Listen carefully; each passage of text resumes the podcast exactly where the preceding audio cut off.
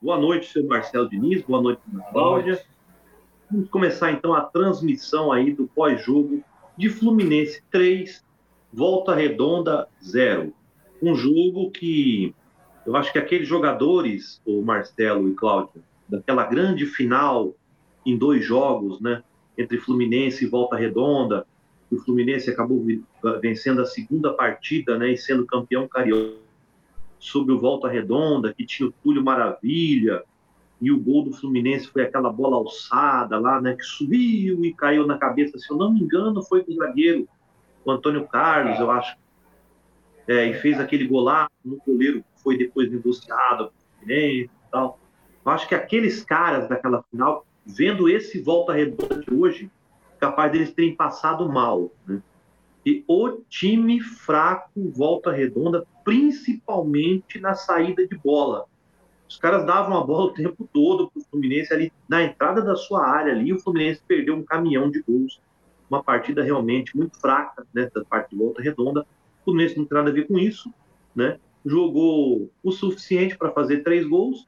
Você vê que os jogadores do Fluminense evitam, inclusive, entrar em dividido, algum lance ali, já pensando na Libertadores. É claro que a gente não tem como tirar esse foco da cabeça dos jogadores, isso é normal. Mas vamos lá. Marcos boa noite aí e já começa. Hoje nós vamos fazer o papel inverso, tá?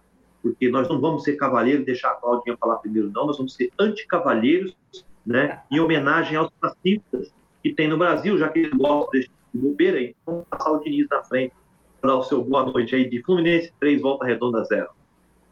Boa noite, TP, boa noite, Claudinha. Participando aqui, primeira vez, né, desse ano, um pós-jogo, né? E vitória interessante do Fluminense, né? Depois de muitos 1 a 0, né? O Fluminense conseguiu aí ultrapassar a marca do gol, de um gol, né? E fez 3 a 0 até com uma certa facilidade, como você falou, TTP. O Volta Redonda com uma equipe muito fraca, né? Não deve cair para a segunda divisão, porque tem uns times piores que o Volta Redonda, mas esse time do Volta Redonda é um dos piores Volta Redonda que eu vi nos últimos 15 anos aí pode aí considerar. É, pode considerar isso aí. Mas o Fluminense fez a parte dele, que lhe cabe, time gigante, foi lá e meteu 3 a 0 com facilidade e dá uma tranquilidade para terça-feira, né? Vamos debater mais aí o jogo e esse jogo de terça-feira também. Boa noite.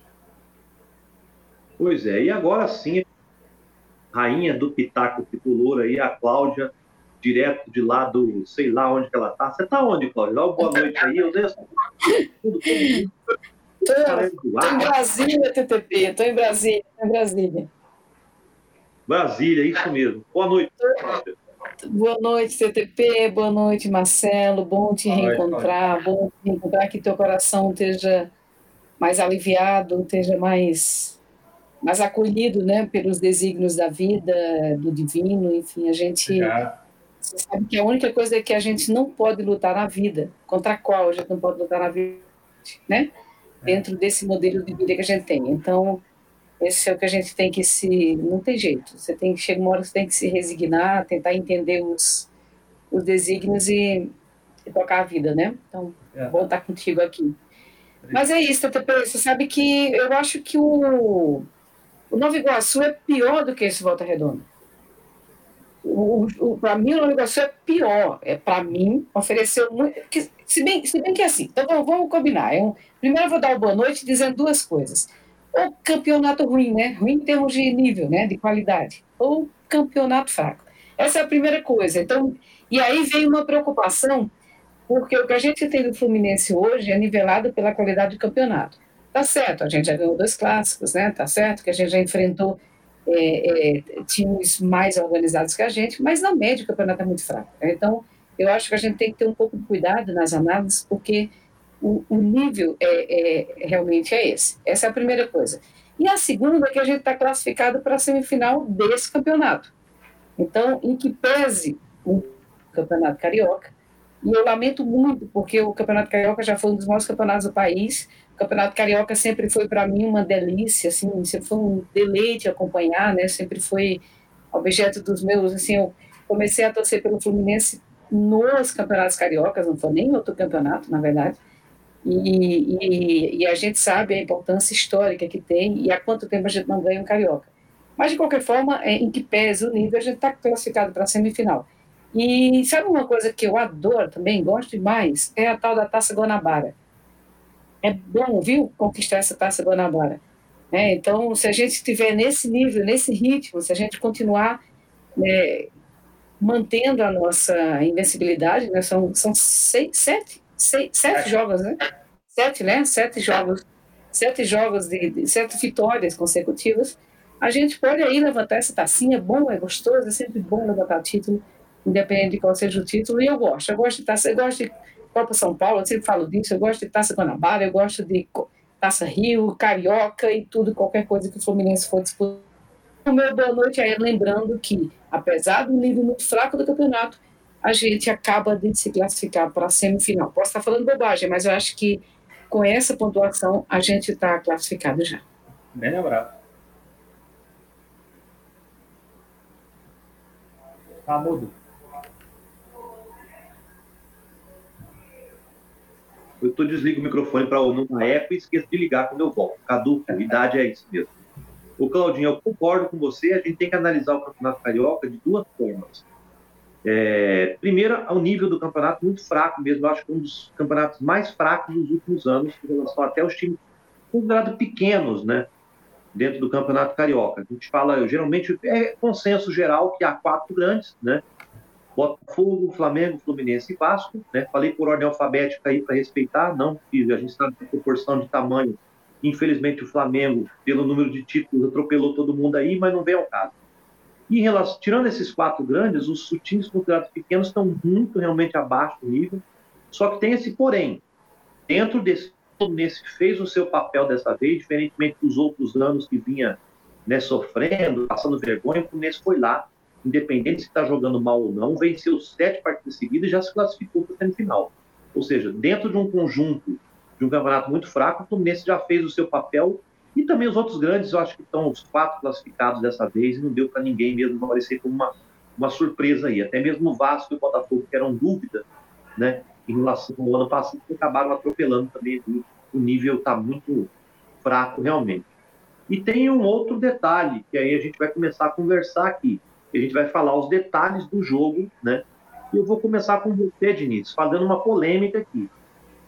O Abel Braga disse que escalou os reservas para esse jogo, colocando titulares, né? O jogo de terça-feira contra o Milionários. E o que a gente vê no gol é o Marcos Felipe. Sabe o que eu estava pensando? Então a gente Depois pode você ouve. eu não sei se então, vale a pena é você fazer do jogo, porque já teria. Se quiser, você faz o que você achar melhor. Não, Mas de repente seria legal se você fizesse para segunda-feira. Ou outra é, coisa genérica. Mas se você quiser fazer sobre o jogo, faz sobre o jogo também, não tem galho não. Hoje, né? Ele disse que são os reservas que jogaram. E assim, foi bom você falar nisso, as duas partidas, mesmo o campeonato sendo fraco, não vou entrar no, no mérito do contexto, né, da, da qualidade do campeonato, mas as duas melhores partidas que o Fluminense fez, ao meu ver, né, na minha opinião, foi contra a Portuguesa, que foi, é, que para mim é o melhor dos pequenos, né, o time mais organizado dos pequenos. O Fluminense jogou bem com o time reserva. E hoje, contra o Volta Redonda, o Fluminense também jogou não tão bem contra como jogou com a Portuguesa, mas jogou bem, com autoridade, venceu com tranquilidade e era o time reserva, né? Entre aspas. Então, é a maioria dos reservas, né? O, o time de hoje, eu colocaria é, ele para jogar, tirando o Wellington, é lógico, lá na, na, Colômbia. Aí você fala, pô, Marcelo, você tá louco? Mas esse time que jogou hoje me agrada muito, né? Com o Natan, com o Ganso. Eu até tinha falado isso na quinta-feira, vocês pegarem o programa, eu comentando com o Jorge, com o Fábio, a gente falava dessa escalação do Natan, Ganso, Arias e o, e o Cano. A gente falava sobre seria interessante ver esses, esse quarteto jogar. Faz o que acho, você achar melhor. Eu é que pensei, como você está fazendo, fazendo colunas de. Teve de, consistência a... de, de passes, de Não, cara. O Ganso tão contestado, né? É, e que pese a, a qualidade de Volta Redonda, mas você vê que é um jogador que tem qualidade, né? Um jogador que mete uma bola, ele sabe dominar, ele sabe o que está fazendo. É, o problema do Ganso é aquilo sempre que a gente fala. O problema dele é físico, o problema dele é se ele está querendo mesmo, né, se ele está afim. Mas qualidade não, não se pode falar é, é, do Ganso. O Ganso, para mim, é o melhor jogador tecnicamente do futebol brasileiro. Né? Agora, se ele confirma isso no campo, aí é outro, outro detalhe. Agora, que ele tem essa técnica, isso é dele, isso aí é inegável. Isso, mostrou, isso foi mostrado hoje e foi mostrado em outros, é, em outros jogos também. E você falou do Marcos Felipe, né? Não esqueci, não. O Marcos Felipe, para mim, é titular absoluto hoje do gol do Fluminense. Só que pelo andar da carruagem, pelo andar da carruagem, vai ser reserva no jogo contra o Milionário, porque já que ele falou que o time que entrou hoje é reserva, obviamente, né, o Fábio vai jogar o próximo jogo.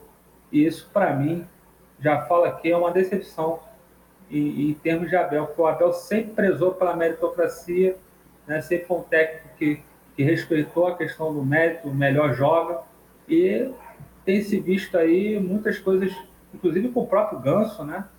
Ele deixando o Ganso fora do time, depois coloca no banco no escala, depois escala com 44 minutos, hoje escalou contra o Volta Redonda, quer dizer, escalou ele meio na fogueira, ah, vai, vai ver se mostra que tu é bom mesmo, né? Vamos ver se tu é bom mesmo. Aí botou na. Bota o cara sempre numa fogueira, né? Aí o cara vai lá, joga bem, dá um abracinho nele, quer dizer, eu acho que o Abel, eu gosto, eu sou fã do Abel, falo isso porque eu gosto muito do Abel. Mas eu acho que tem certas coisas que o Abel está fazendo que está me decepcionando muito. E se ele barrar o Marcos Felipe, vai ser uma injustiça tamanha, porque o Marcos Felipe é, para mim, titular absoluto. Não, não, não discuto a qualidade do Fábio. Né? O Fábio veio, Fábio, um grande goleiro, um goleiro que eu defendi muito durante a carreira dele, a, a, eu acho que ele foi injustiçado na seleção brasileira, acho que ele sempre teve alto nível, um grande goleiro, mas está com 41 anos e o Fluminense tem um camisa 1, que é dono da posição. Então, se ele vier para agregar aí, tal, da experiência, agarrar algumas, algumas partidas, tudo bem. Agora, nesse momento, barrar o Marcos Felipe, por quê? O que justifica a escalação do Fábio no gol do Fluminense hoje? Então, é, o que é a minha opinião em relação ao que está acontecendo. Pois é, perfeito. Ah, é... E aí é uma coisa complicada, o Cláudio aí, Vinícius, porque o torcedor do Fluminense realmente está. Tá, a torcida deve estar tá dividida. Eu vou dizer até arriscar 50%, 50%. Porque, como o Diniz falou, hoje o Marcos Felipe ele, ele ganhou a vaga no time do Fluminense como titular e vem mostrando que merece ser o titular, desempenhando um grande papel no gol do Fluminense ali. Só que do outro lado, tem um goleiro que a gente é indiscutível o sucesso que teve na carreira e o nível que jogou. Pode não ter sido o melhor goleiro do, dos últimos anos do Brasil, porque teve, passamos aí pelo Marcos, né, pelo Rogério Ceni, ok. Há que se discutir, talvez ele não tenha sido o melhor goleiro de todos os tempos, mas ele sempre manteve uma grande média e ele sempre foi um baita goleiro. Então fica aquela coisa, o torcedor, e aí eu acho que tem aquele problema. O Abel Braga ele permanece.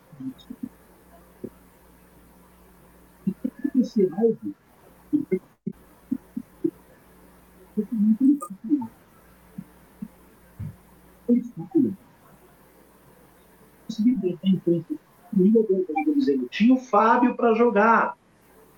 E ele preferiu colocar o Marcos Felipe, que não tem experiência, por isso o Fluminense foi eliminado.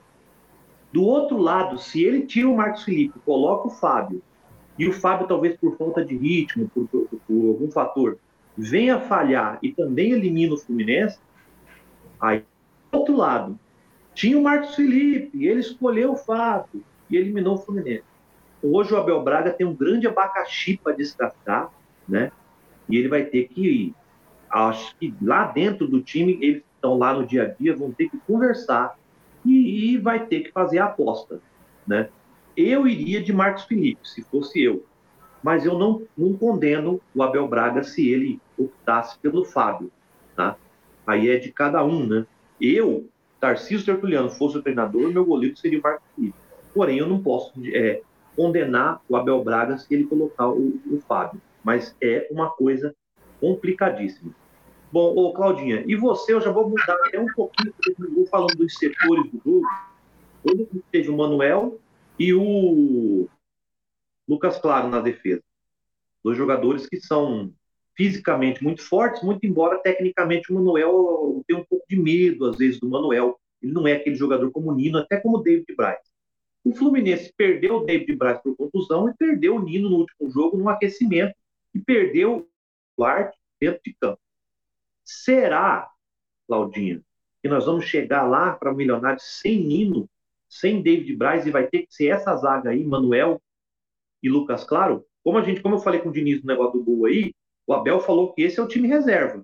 Mas será que o David Braz e o Nino já estão em condição de voltar para jogar? Ou não vão jogar no sacrifício? É outro bacaxi, né, Claudio? Pois é, TTP. Eu só queria falar um pouco também, aproveitar essa, essa discussão que você trouxe com o Marcos Felipe. Eu, eu acho que eu participei de duas lives essa semana e eu falei, pense uma situação delicada, assim. Uma é você ter o Marcos Felipe, para mim, é titular absoluto. Esse cara, ele não tem mais que provar nada para ninguém, né? Eu acho que se ele tinha que provar alguma coisa para alguém, ele acabou de provar com a chegada do Fábio. Em momento nenhum ele perdeu, perdeu a, a capacidade de jogo, ou você poderia pensar um jogador se abalou, ou abalou coisa que eu vale, é em absoluto. Eu acho que ele, ele sequer, sequer fez menção assim de, de, de, no campo de que tinha uma sombra do tamanho do Fábio e o Fábio é gigante. Aí eu concordo, TTP e Diniz, o Fábio é um jogador gigante. Eu acho que o Fábio é um dos jogadores mais gigantes do futebol brasileiro hoje. Né? Para mim, eu tenho o maior respeito por ele. Então, não é qualquer um que está que, que tá no Fluminense que foi contratado pelo Fluminense. E ainda assim, eu acho que o Marcos Felipe manteve não só a, a qualidade técnica, como a qualidade também de posicionamento dentro do campo, de resposta. Então, para mim, para mim, não discute, ele é titular absoluto. E o grande drama para mim, eu lamento muito isso, é, eu não gostaria de estar olhando para o banco e vendo o Fábio. Pense num troço estranho. É, você tem um goleiro com a qualidade do Marcos Felipe e olha para o banco tem o Fábio. É, é, não é um negócio fácil de digerir, não é um negócio fácil, inclusive, de decidir. Mas ainda assim, hoje, hoje eu, eu, eu manteria o Marcos Felipe. Agora, a zaga, TTP, olha só, a gente está indo para uma situação delicada, né? Primeiro que a gente está indo para a Libertadores, finalmente a gente estreia na Libertadores, numa situação em que nenhum dos tricolores queria essa situação de pré-classificação e na altitude. Então, é uma situação muito delicada, é um jogo delicado. Você vai dizer, ah, o Milionários é um time. Ontem o Edgar estava dizendo, ele fez uma conta rápida. Eu acho que o Fluminense, a diferença salarial do Milionários, apesar da ironia, né? Do Milionários, hein? Para o Fluminense, que deve ser bilionários ou trilionário, né?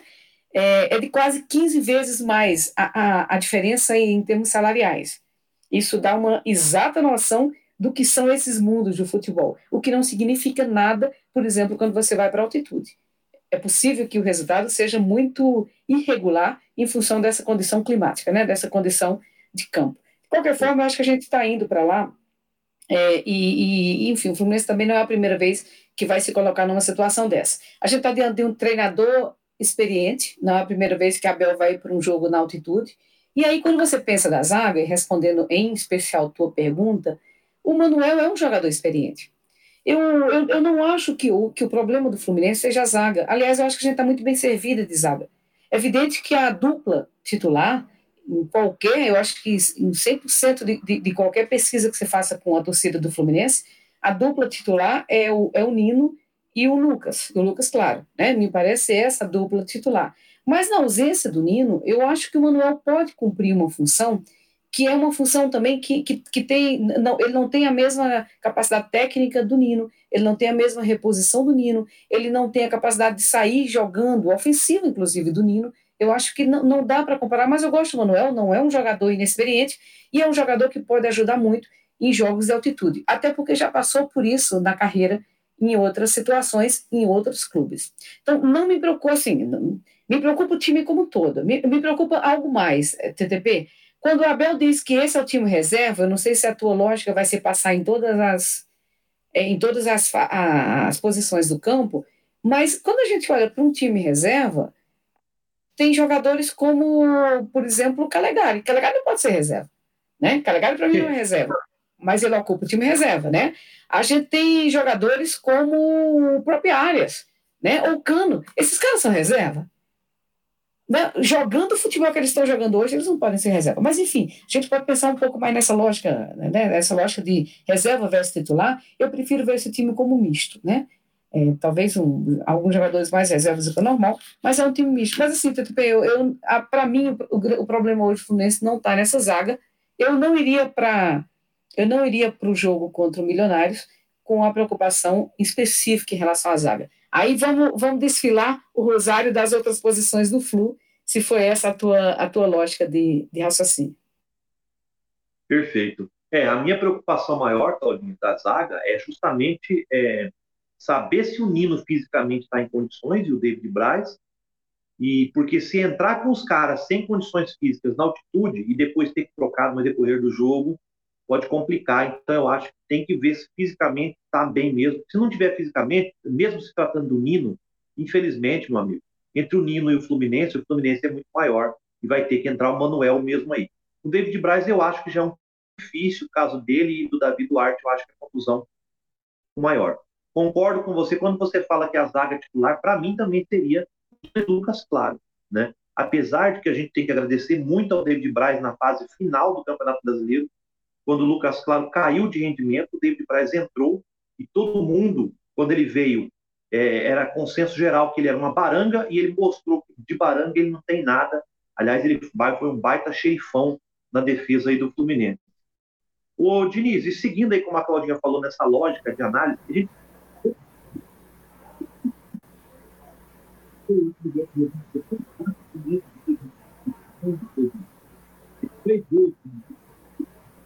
PTT, desculpa que eu não estou entendendo, tá meio borbulhando aí sua voz, não estou conseguindo entender. Já tá, tá ruim ainda, PTT.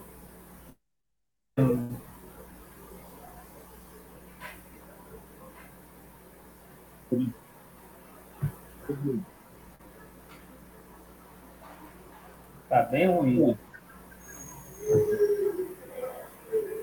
Vai, vai falando. Ver se consegue. É, tá difícil.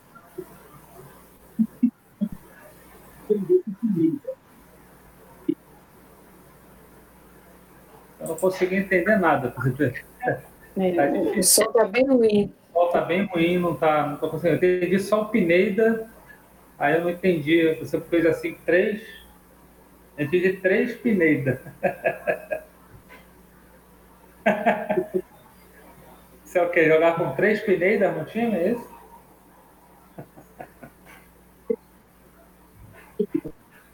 Pineda.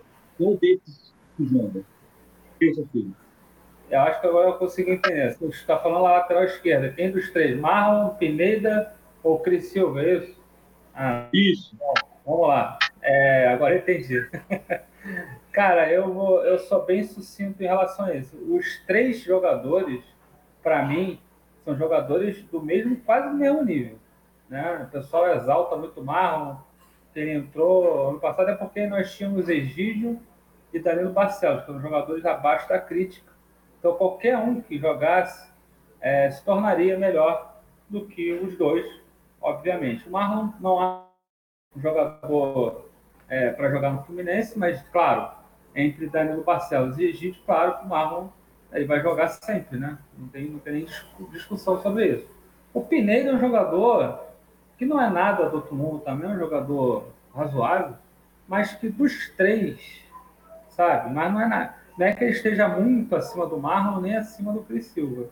Eu acho que o, Mar, o Pineda mostrou nos jogos que ele entrou um jogador mais cascudo, mais firme, um jogador que guarda a posição melhor, ele sai na boa. É um jogador mais experiente, jogador que já passou de seleção, entendeu? Para mim, é um jogador que tem mais condições assim de jogar uma Libertadores, por exemplo, jogou contra a gente no passado, né? Já é um jogador que tem mais casca que, que o Cris Silva e que o, que o Marlon, entendeu? O Marlon é um jogador jovem ainda, né? O João Marlon tem 24 anos.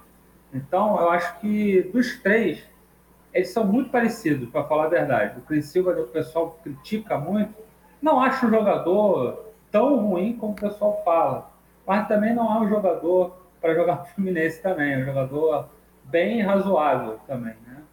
Então, assim, é difícil que os três são muito próximos, né? Não tem uma diferença muito grande dos três. Mas claro que estão acima do Danilo Barcelos do Egito, como eu falei. Mas eu jogaria, eu botaria o Pineda como titular. Acho que o Pineda, ele nada do outro mundo, mas jogador mais seguro, mais firme, mais experiente para Libertadores. Eu acho que o Pineda, para mim, seria titular.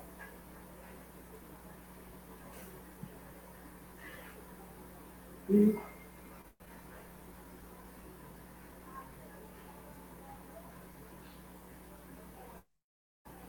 Acho que a TP está com problema na voz. Acho que o seu, acho que o seu microfone foi para o espaço. TTP. Não está conseguindo. tá. Eu vou tocando aqui, né? Claudinha, tá aproveitando esse, esse gancho do TTP, né? Ele falou sobre os três laterais esquerdo, né? A gente passa para a direita. O Calegari hoje jogou muito bem, né? O Calegari sempre quando entra, principalmente no meio campo ele arrebenta, ele já sabe disso. Agora, na lateral, o pessoal critica muito o Calegari. Realmente, ele falta alguns fundamentos, né? Porque ele não é lateral, né? É um jogador improvisado. Mas é, tivemos Igor Julião, tivemos jogadores ali bastante complicados né, na lateral direita. E agora temos o Samuel Xavier, que o pessoal reclama muito do Cris Silva. Mas o Samuel Xavier consegue ser muito pior do que o Cris Silva. Você concorda com isso ou você acha que é o contrário? Ai, Marcelo, eu, eu vou. Talvez eu cause polêmica no que eu vou falar agora, mas primeiro eu vou te dizer uma coisa. Ai, que saudade do Mariano. Ah, saudade do Mariano, né? Mas, mas olha só, o Mariano, o Mariano não era o, que, o Mariano que saiu do Fluminense. O Mariano que chegou no Fluminense era um jogador completamente inconstante. O Mariano era de dar agonia. O Mariano tinha uma característica, não sei se, se você pensar bem a característica física do Mariano, ele é aquele cara que ele baixava a cabeça e embora ele parecia um. Ele parecia um, um trator desgovernado, assim, de cabeça baixa. E você... ele, tinha, uma tiriça também, ele jogava de má vontade, jogava a prega presa, como o pessoal fala. Então, ele era muito agoniante ver o Mariano jogar. E aí, o que, que aconteceu com o Mariano? Eu, eu sempre faço questão de resgatar essa situação. Em 2009, o Cuca recuperou o Mariano. Por isso que eu, e aí por isso que eu estou te falando, eu espero não, não é querer causar polêmica, é dizer o seguinte: esses caras, apesar de achar que o mundo do futebol é também um mundo muito construído em cima de, em cima de, uma, de, de falsas informações ou, ou de falsas vendas, né? Ou seja, às vezes você constrói um jogador com base no bom empresário e um jogador com base em bons vídeos né? e no final das contas aquilo não se realiza. A gente sabe muito bem, ainda mais vocês que moram, moram aí no Rio de Janeiro, o TTP, o TTP padece de uma situação parecida com a minha, que é de morar num lugar onde o futebol não tem, né, não tem essa, essa força toda. Mas para quem mora num lugar que o futebol tem força, por exemplo, como o Rio de Janeiro, você deve, provavelmente, você conhece alguém, ou um amigo, ou filho de amigo, ou parente, ou filho, que tentou jogar futebol e que você acompanhou, sabia que a pessoa tinha talento e esse talento não evoluiu porque não teve um bom empresário. A gente sabe que o futebol é construído disso também. Então tem um bom monte de jogador ruim que ascende, que chega a times de ponta sem qualidade técnica. Mas eu não quero falar disso. Eu quero falar daqueles que porventura têm qualidade técnica e não são bem trabalhados. E aí, por que, que eu estou te falando isso, Marcelo? E é por isso que eu trago o Mariano. O, o Cuca reinventou o Mariano. Ou talvez eu, eu pudesse dizer que o Cuca inventou o Mariano. Então, é possível que a gente esteja diante de jogadores, aí eu, tô, eu vou falar especialmente do Calegari, tá? É possível que a gente esteja de jogadores que podem melhorar e muito o desempenho se bem trabalhados, se bem treinados e se, e se adequados tecnicamente a um futebol que precisa ser mais vistoso. Então, quando a gente pensa em lateral direita do Fluminense, e não vou falar só do Calegari, não. Eu gosto muito do Calegari. Gosto mesmo e acho que ele pode render muito. E se você me perguntar os destaques do jogo hoje, para mim o Calegari não, não é um grande destaque, mas foi um jogador que, que chamou a atenção. Mas eu queria falar do Samuel Xavier, porque a lateral esquerda para mim é pior hoje do Fluminense do que a lateral direita. Né? Muita gente vai dizer que não. Samuel Xavier 2009.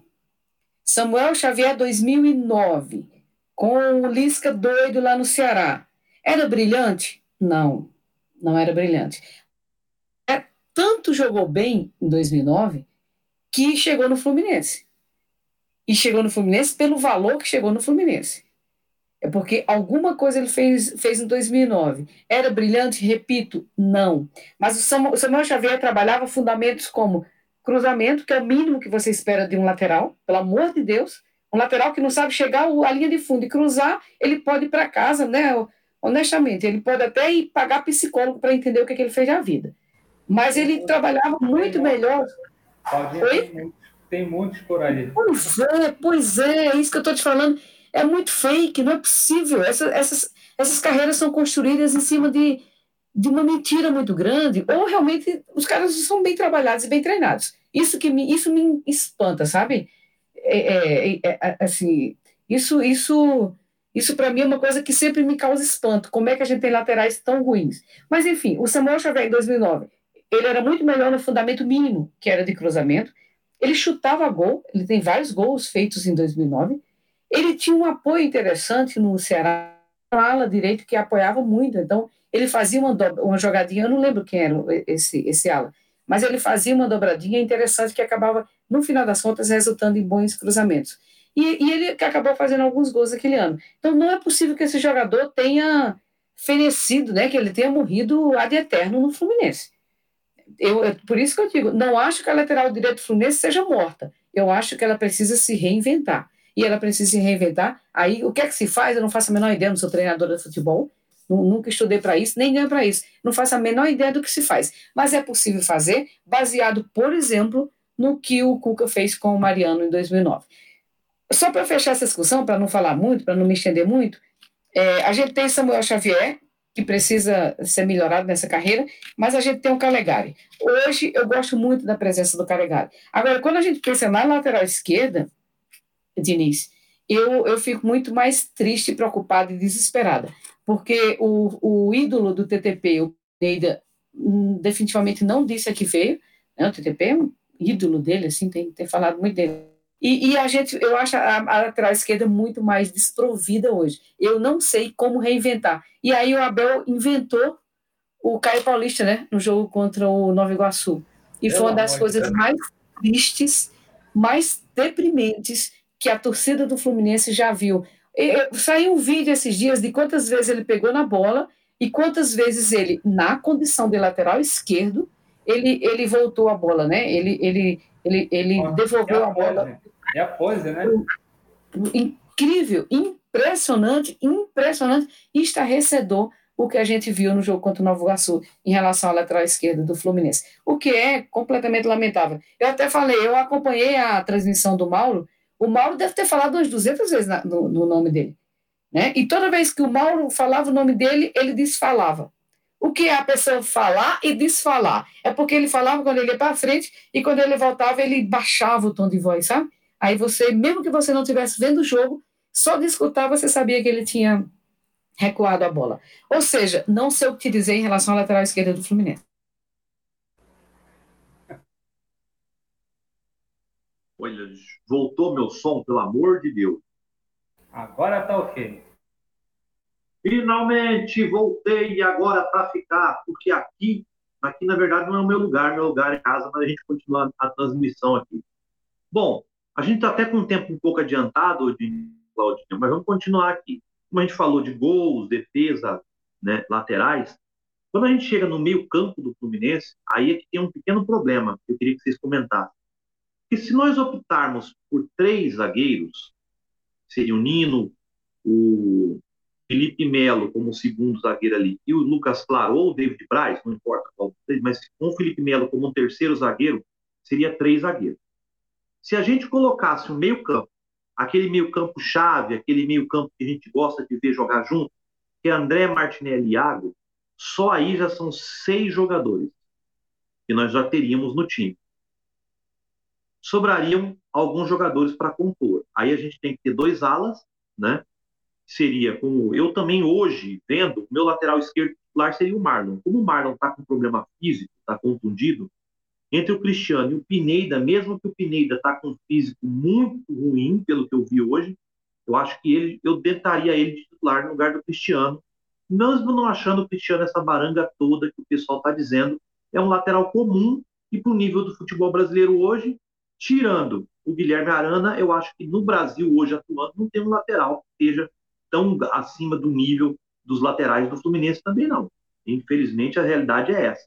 Eu não lembro de tantos bons laterais no Brasil não. Na lateral direita eu acho que o Calegari tanto eu acho que tanto que o lateral direito da seleção parece que vai ser convocado para a Copa do Mundo o Daniel Alves, né? 40 anos. O Daniel ainda, isso mesmo. Na lateral direita eu usaria o Calegari, até porque ele, se, ele, se joga, ele joga melhor como, como um ala no 3-5-2 do que o Samuel Xavier. Como lateral no 4-4-2, eu acho que o Samuel Xavier joga, joga melhor porque ele sabe compor melhor a defesa do que o Calegari. Eu vejo que o Calegari muito, ele se esforça muito na hora de defender quando ele está jogando no 4-4-2. No 3-5-2 ele já tem uma facilidade maior, parece que ele se posiciona, ele se posiciona mais avançado um pouco, ele joga um pouco melhor do que o Samuel Xavier, então eu colocaria o Calegari. Agora, com esses três caras ali na defesa, mais esses três ali, já dá seis. Com o Calegari, com o Pinedo ou Cristiano, né, já dá oito. Sobraria três apenas para completar o resto do time. Aí você coloca Bigode, Fred e Luiz Henrique. Eu não concordo. E aí é que a gente vai entrar nessa questão. Sacrifica o Martinelli e joga só com o André e o Iago por causa do Felipe Melo, e aí tenta o Arias com o Luiz Henrique, Bigode, Fred, e abdica da marcação, ou continua com Martinelli, André e Iago, que é o que eu faria, e tentaria ali Luiz Henrique, Bigode e Fred. Hoje eu não faria isso. Antes de eu passar para vocês, dar a opinião de vocês aí, eu colocaria esses seis, se fosse obrigado a escalar o Felipe Melo, estou dizendo, né? O três, três na zaga, três no meio campo. Eu continuaria com o Iago, Martinelli André, o Calegari e o Pineda, e aí eu colocaria Ganso, Luiz Henrique e, e Cano. Ou Arias, Luiz Henrique e Cano. Mas aí eu faria aqueles três, né? E abdicaria do armador. Com o Ganso, você teria o Luiz Henrique e o, Fre e o, o Cano fazendo dois jogadores dentro de ataque e o, e o Ganso para compor essa distribuição ali com o Iago, Martinelli e o André e os dois pontos. Esse seria meu time. Se fosse obrigado a escalar o Felipe Melo. Agora eu quero ver vocês, o, o Diniz. Você jogaria com esse time também? Ou você acha que não dá para o Ganso mesmo? Os cinco, seis caras de frente aí. Olha, é, é assim, é complicado, porque a gente aqui está, é, a gente dá opinião, né? O que o Abel vai é. fazer e vem fazendo é uma, uma coisa da concepção dele. A gente sabe o que o Abel pensa né, a respeito. Ele vai colocar o William, ele vai colocar o Fred, ele vai colocar o Felipe Melo não adianta a gente ficar aqui é, é, falando que não. Esse é um fato, né? A gente não vai brigar com é fato. Agora, é, agora, opinião minha, essa é uma opinião minha, é um gosto meu, né? Eu acho pelo que eu estou vendo, pela minha visão, um jogador que não pode ficar fora do time é o Arias. Porque, porque esse jogador, ele, ele, ele se movimenta, porque esse jogador, ele muda, ele dá uma dinâmica totalmente diferente para o time toda vez que ele entrou no jogo, exceto o jogo com o Bangu, né? Que o, o time todo foi mal, mas a, a, as partidas que o Arias fez, ele mudou a concepção do jogo, o time ficou mais rápido, o time ficou mais dinâmico. E quando ele ganha a companhia do Natan, e quando ele ganha, e hoje com a companhia luxuosa do Ganso, entendeu? A, o meio muito mais dinâmico, ainda com o Nonato aceso né, que o Nonato é um jogador que eu tenho muitas, faço muitas críticas, porque é um jogador muito irregular, um jogador irregular dentro da própria partida, um jogador que não consegue manter uma regularidade dentro da, da própria partida. E ele, nos dois jogos, contra a Portuguesa e hoje contra o Volta Redonda, o Nonato, eu vi o Nonato totalmente diferente, participativo, marcando e, e chegando. É um jogador, parece que se ligou, né, por enquanto fazendo gol, entendeu? Então, é um jogador muito mais incisivo e participativo. Que ele é um jogador que participa uma jogada, depois fica desligado 20, 30 minutos, depois volta, faz outra jogadinha. Não, essa partida contra a Portuguesa, na partida de hoje, ele participou, ele estava ativo, ele fez o gol. Né? Então, é, assim, eu acho que tem vários jogadores aí que o Abel tem que ficar ligado, estão em uma situação muito melhor fisicamente e tecnicamente Dentre esses, eu vou dar minha opinião do time, né?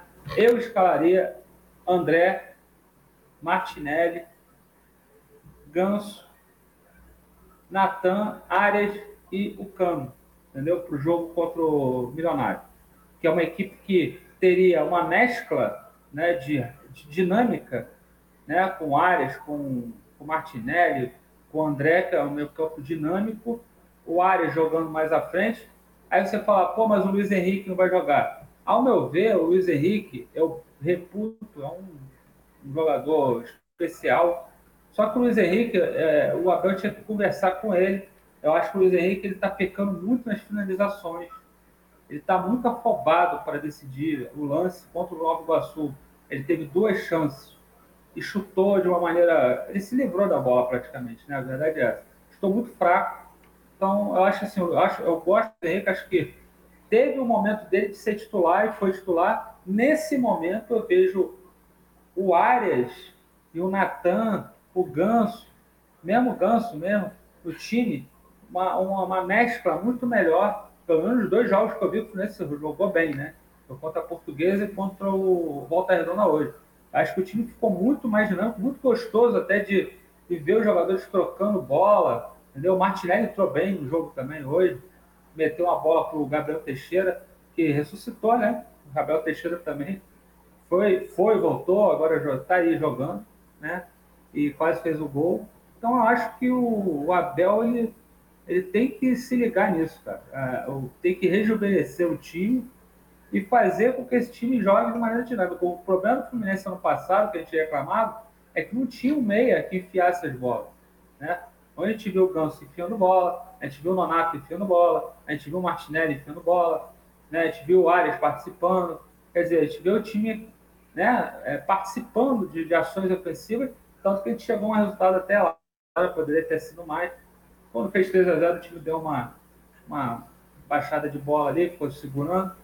Mas quer dizer, eu acho que o, o Abel tem um problema até bom, ele tem um, um leque de opções aí para mexer. O Fluminense está com um elenco bom né, para esse ano. Eu, eu, acho que o elenco desse ano é mais forte que o ano passado. É, mas ele tem que saber utilizar as peças, entendeu?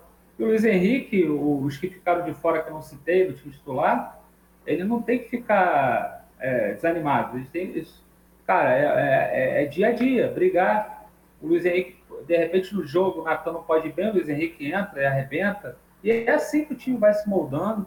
E eu acho que sempre o melhor tem que jogar, como a gente falou no caso do Marcos Felipe, né? Então, é meritocracia. O Arias hoje, para mim, todos os jogos, o melhor jogador da temporada até agora se chama Arias. Eu acho que não pode ficar fora do time.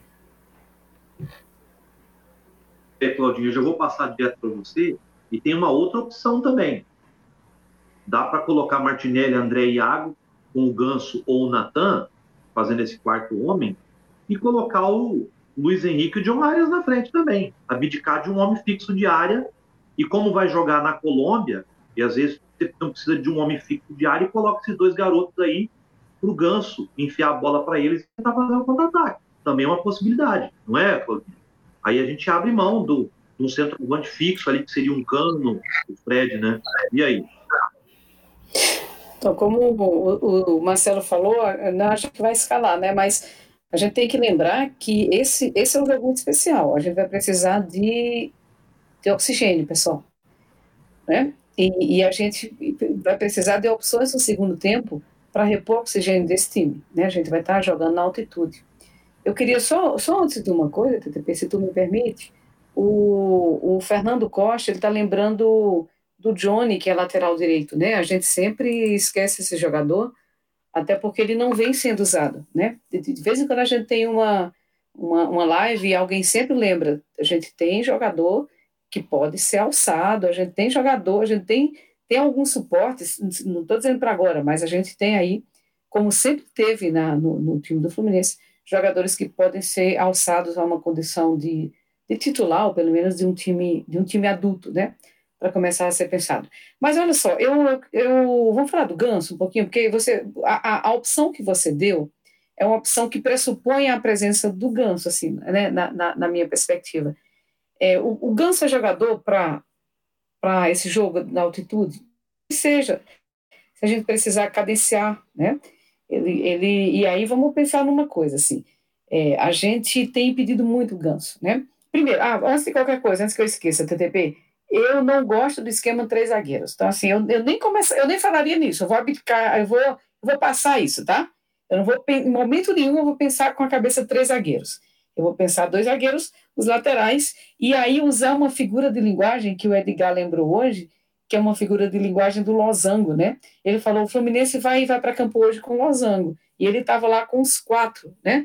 Eu, eu, eu se a memória não falha, o Fluminense entrou, aí a gente pode discutir os nomes, mas o Fluminense entrou com, com o Elito, com o Nonato, com o Natan e com o Ganso, né? Ele fez essa figura aqui, não é isso? É. E lá na frente, não é? E lá na frente ele estava com o Cano e o Arias. E aí o Arias improvisado lá na improvisado de, de, de isso, perfeito, perfeito. Aqui o losango muito desenhado no meio de campo. O Arias estava nessa função improvisado e ainda assim rendeu muito, né? Porque eu concordo com o Diniz, o Arias hoje é um jogador no, né, já jogou sete partidas no, no eu sempre esqueço, gente, sete ou oito, oito, né? oito partidas no time profissional, e o Arias, sem dúvida, é o jogador mais constante do Fluminense ao longo desse. ao nome do TTP, ao longo desse, desse início do, do campeonato. Eu, então, assim, pressupondo que eu não pensaria na condição de três zagueiros, esse, essa ideia do Losango é interessante, né? Um time que possa cadenciar. E aí, se a gente está pensando nessa cadência para liberar é, usá-las e, e, e, esses dois lá na frente, pra, enfim, para pensar em matar o jogo no primeiro tempo, eu pensaria sim, você tem toda razão. A gente está falando basicamente de Iago, André, Martinelli e Ganso. Né? Para mim, a gente está falando desse, desses quatro rapazes. Eles vão ser os escolhidos por Abel? É muito dificilmente, eu jamais apostaria meu salário de que seria o escolhido. Mas é, mas é, um, é, um, é, é um grupo que tem qualidade técnica e que eu acho que tem condição de cadenciar um jogo, se a gente precisar cadenciar na altitude, e tem, e tem um ganso. E aí eu queria chamar a atenção, assim, eu tô, tem uns grupos do, do, do os grupos do Rio, tem uns grupos de Brasília, tem uns grupos da Paraíba, né, de onde eu sou originária. Os de Brasília são bem interessantes, os comportamentos são muito diferentes, né? Dependendo da proximidade ou da distância que você tem com o time, os comportamentos e as leituras são diferentes.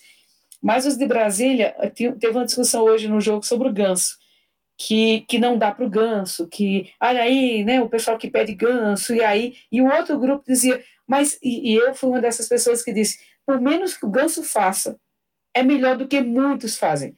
O, o ganso com dois toques na bola, se o ganso der três toques na bola durante o jogo, e esses toques tiver a qualidade que só ele é capaz de ter, sabe assim, aquelas, enfia, aquelas enfiadas é, na, na, na, diagonal que pega o jogador lá na frente, se ele tiver qualidade técnica para sequenciar, o, é, é o suficiente para o Fluminense fazer uma jogada e matar o jogo. Tem jogador que vai jogar 20 anos e ele não consegue um passe na qualidade que o Ganso é. Não é isso? Então eu prefiro muito Você está tá jogando direto para o Caio Paulista? Coisa feia.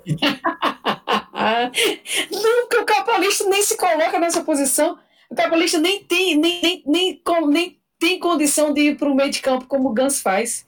Nem imagina, você, nem é para ele isso. Logo eu, né? Pois é. Ô, pessoal, estamos chegando quase no tempo final aqui, apesar dos problemas técnicos, né? E a Fluminense venceu hoje por 3 a 0 aí o Volta Redonda, né? E Antes de eu passar para vocês para as considerações finais e a expectativa para o jogo de terça-feira, eu vou falar que, pessoal, não é a opinião do Panorama e nem do Cantinho do Laranjal, tá? Responsabilidade minha aqui.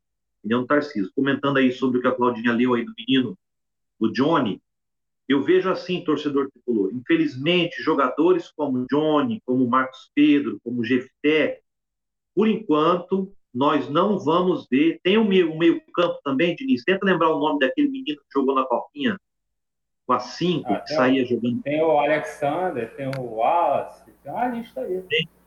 É, nós não vamos ver esses meninos, por enquanto, jogando no time de cima do Fluminense. A verdade é essa. A gente não pode mentir para vocês aí, tá? O, o que o Fluminense escolheu para o clube é isso, e esses jogadores vão ser é, segurados na, na, categoria de base o máximo possível. Eu posso até dizer que eu me surpreendi hoje de ver o Matheus Martins e o Gabriel Teixeira ir a campo. Para mim foi uma grande surpresa ver esses caras indo. que, que é outra coisa que eu ia dizer? Agora eu esqueci também, mas a gente vai seguir continuando, pessoal. Se você quiser continuar ainda doando para ajudar o pessoal lá de Petrópolis, né? Tá nessa tragédia aí. Na página do Facebook você encontra Fluminense, né? Você coloca Fluminense Frente Ampla Tricolor ou FAT, você vai encontrar a página ali e vai ter todas as instruções para você doar o Pix, você acessar as contas e poder doar. Eles estão fazendo esse permeio aí para conseguir fazer chegar essas doações aí ao pessoal de Petrópolis. Não torce para o Fluminense, não quer entrar na página do FAT, está aqui por, porque caiu aqui, achou a gente bonito, está assistindo a live, não tem problema, não precisa contribuir por lá. Procura qualquer outra coisa, qualquer outra página e contribua, porque se depender dos governos, nós vamos morrer tudinho. Então é nós mesmo, Brasil é nós, nós, o povo ajudando o povo. Boa noite, Vera Cândido.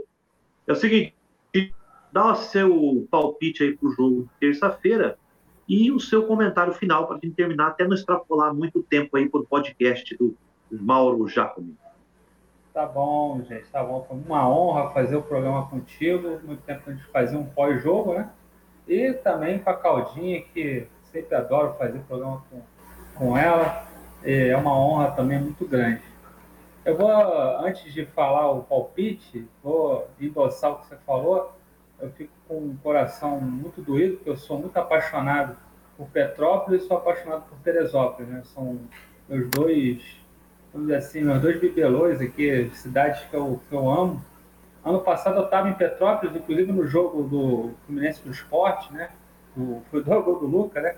Eu estava em Petrópolis, eu estava ouvindo o Mauro na transmissão, não pude ver o jogo, tive que ouvir o Mauro porque e é sempre bom, eu sempre faço isso, eu vejo o jogo e ouço o Mauro, mas naquele dia eu só ouvi o Mauro, né? Eu estava em Petrópolis, eu lembrei agora, e foi tão, tão, uma cidade tão gostosa, né? Tão, tão legal da gente ir e ver tudo isso que aconteceu, muito triste, um abraço para todo mundo, pro, dos meus amigos que moram lá, sinto-se abraçados e todo mundo tem que ajudar mesmo, é o que você falou, os governantes não estão nem aí para gente, então, a gente, se não se abraçar, não se ajudar, nós estamos roubados. Então, a Frente já Tricolor, uma campanha aí maravilhosa. Quem quiser contribuir no WhatsApp aí, 21 9803 60640, tá? 21 9803 60640. Então, entre em contato aí com a galera, é uma galera muito séria, né? Não tem não tem conversa, eles vão lá e vão doar é, essa campanha de doação de cesta básica para o pessoal de Petrópolis estão precisando muito.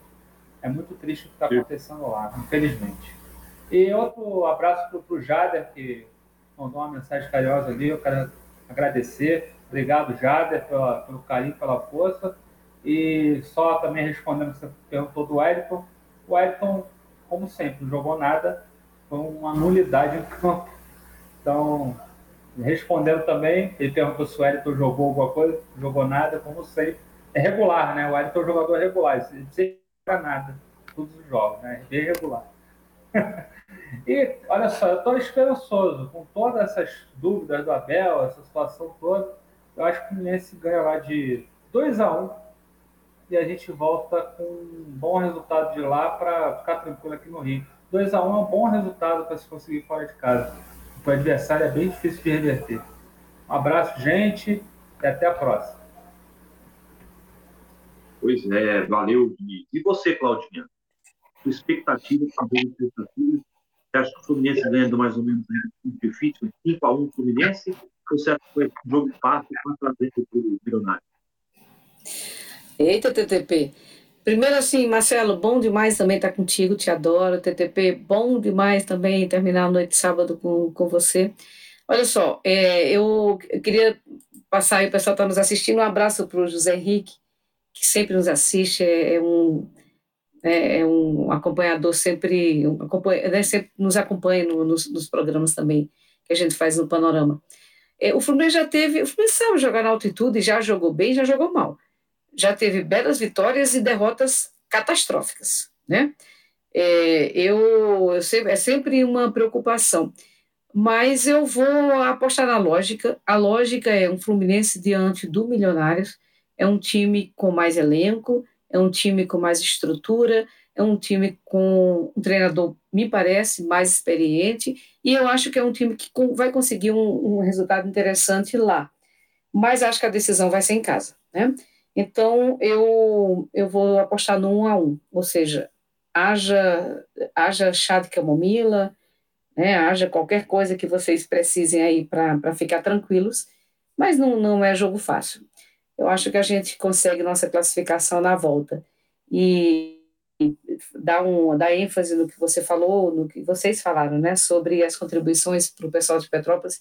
Acho que o Gonzalo está fazendo um trabalho interessantíssimo, assim, importantíssimo lá na frente ampla tricolor. O próprio Fluminense está fazendo um trabalho também, né, se colocou à disposição na, na página oficial do clube, porque a gente está falando de uma, de uma tragédia social do país, né? Não é, é localizada, mas eu acho que ela atinge a todos nós na medida em que muito do que acontece é reflexo do que a gente não tem, que é muitas vezes a presença, a presença do Estado como aquele elemento que, para mim, e eu sou absolutamente Estado, tá, gente? Eu, eu, eu sou aquela que acho que acho que o liberalismo e o mercado dá certo até, o, até, o, até os 45 minutos do segundo tempo, na hora do, do vamos ver é Estado que tem que agir, é o Estado que age. Então, muitas vezes, na falta da.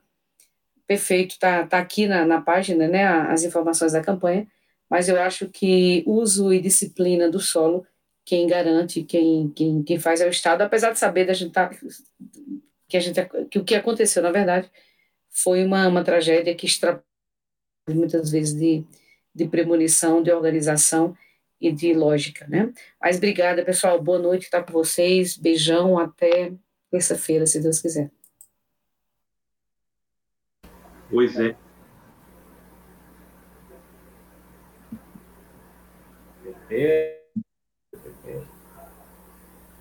enquanto o TTP arruma o microfone dele, é, o nosso adversário está jogando nesse momento o Campeonato Colombiano.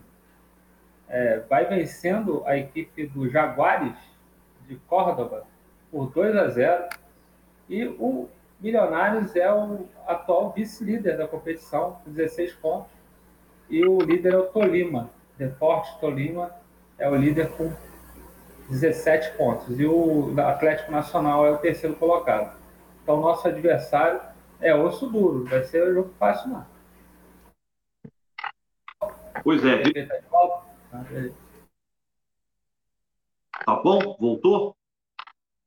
Voltou, voltou. Vamos ver. Tá aí, pessoal, o telefone passando aí do SOS Petrópolis. Mandar um abraço para o Antônio Gonzalez e a galera da Frente Ampla Tricolor aí. E agradecer também a direção do Fluminense também, que dispôs aí o clube para ajudar, né? A gente tem que ser justo com todo mundo. E dizer que eu lembrei o último recado que eu ia dar aqui. Se vocês repararam aqui, o meu nome agora está aqui, o Diniz e Claudinha. Tarciso Betfair 2022, que é o patrocinador desse campeonato absurdo aí, carioca, dos piores níveis de futebol dos últimos anos do campeonato carioca. O é assim, patrocinado por casa de apostas. Então, quem ganha muito dinheiro são os empresários, os apostadores, e o torcedor fica assim, ó. Né? Infelizmente, a realidade é essa. A gente só continua aqui porque a gente é profissional, Panorama é profissional, Cantinho do Laranjal é profissional. Nós vamos continuar trazendo para você esse conteúdo aí diverso, né? Toda semana, com muita coisa. Tem a, a Mítia voltando para a galera, as meninas aí, logo assim que os jogos migrarem da quinta-feira para outra data. Tem os panoramas de terça, provavelmente vão estar dentro da transmissão dos jogos aí da Libertadores, né? Tem o panorama de sábado, que também hoje fez parte também da transmissão do jogo. E você sabe que ainda tem os conteúdos do Cantinho do Laranjal e o podcast também. É muita coisa, basta você entrar numa das duas páginas, ou no Panorama Tricolor e no Cantinho do Laranjal, e você já consegue até os links do. E ainda no Google, mundial, se você digitar www.panoramatricolor.com.br, você encontra lá o site com as colunas escritas, e também tem muito conteúdo para atender a todo tipo de público, todo tipo de gosto. Né? Vamos ficando por aqui. É isso. Fluminense 3 a 0 no coitado do Volta Redonda. Está um time muito fraco. E é isso. Fluminense classificado. Hora de pensar no jogo de terça-feira. E aí, meu amigo, é que a gente vai começar a separar os meninos dos homens, apesar de que no Fluminense os meninos estão jogando muito mais os homens. É isso.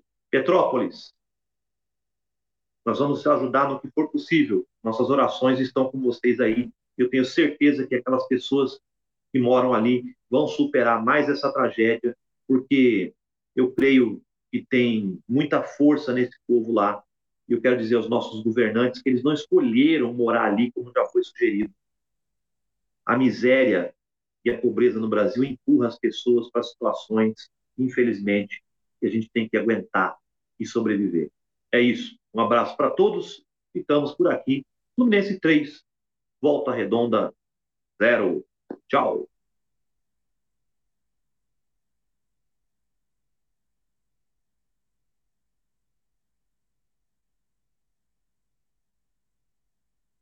Voto online!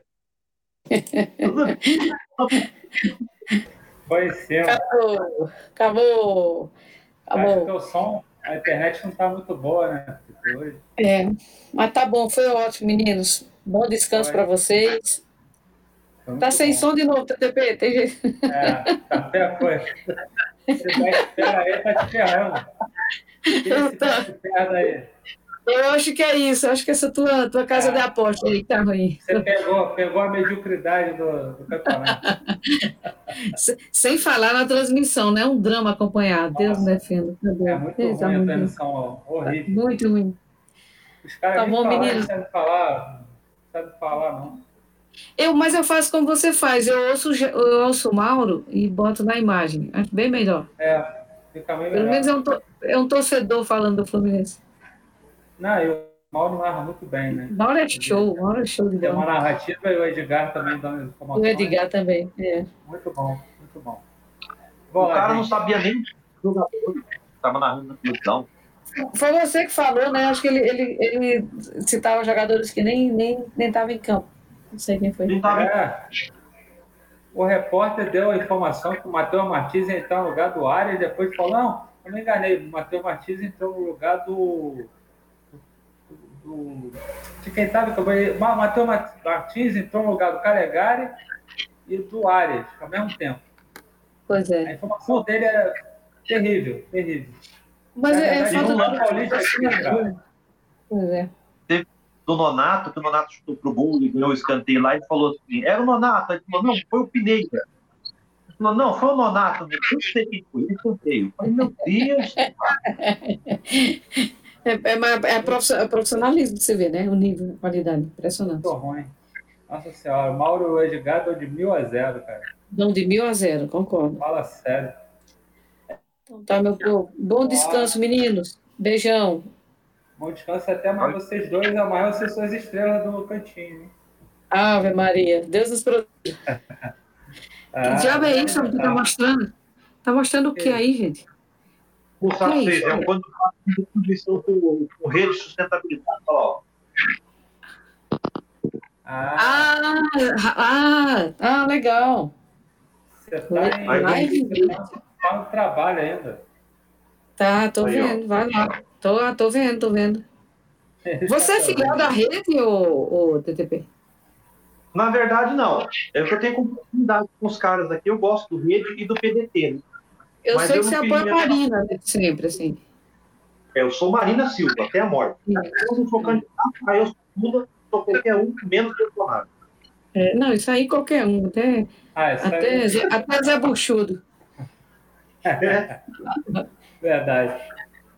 Então tá, gente. Boa noite, pessoal. Tchau. Bom. Tchau, tchau.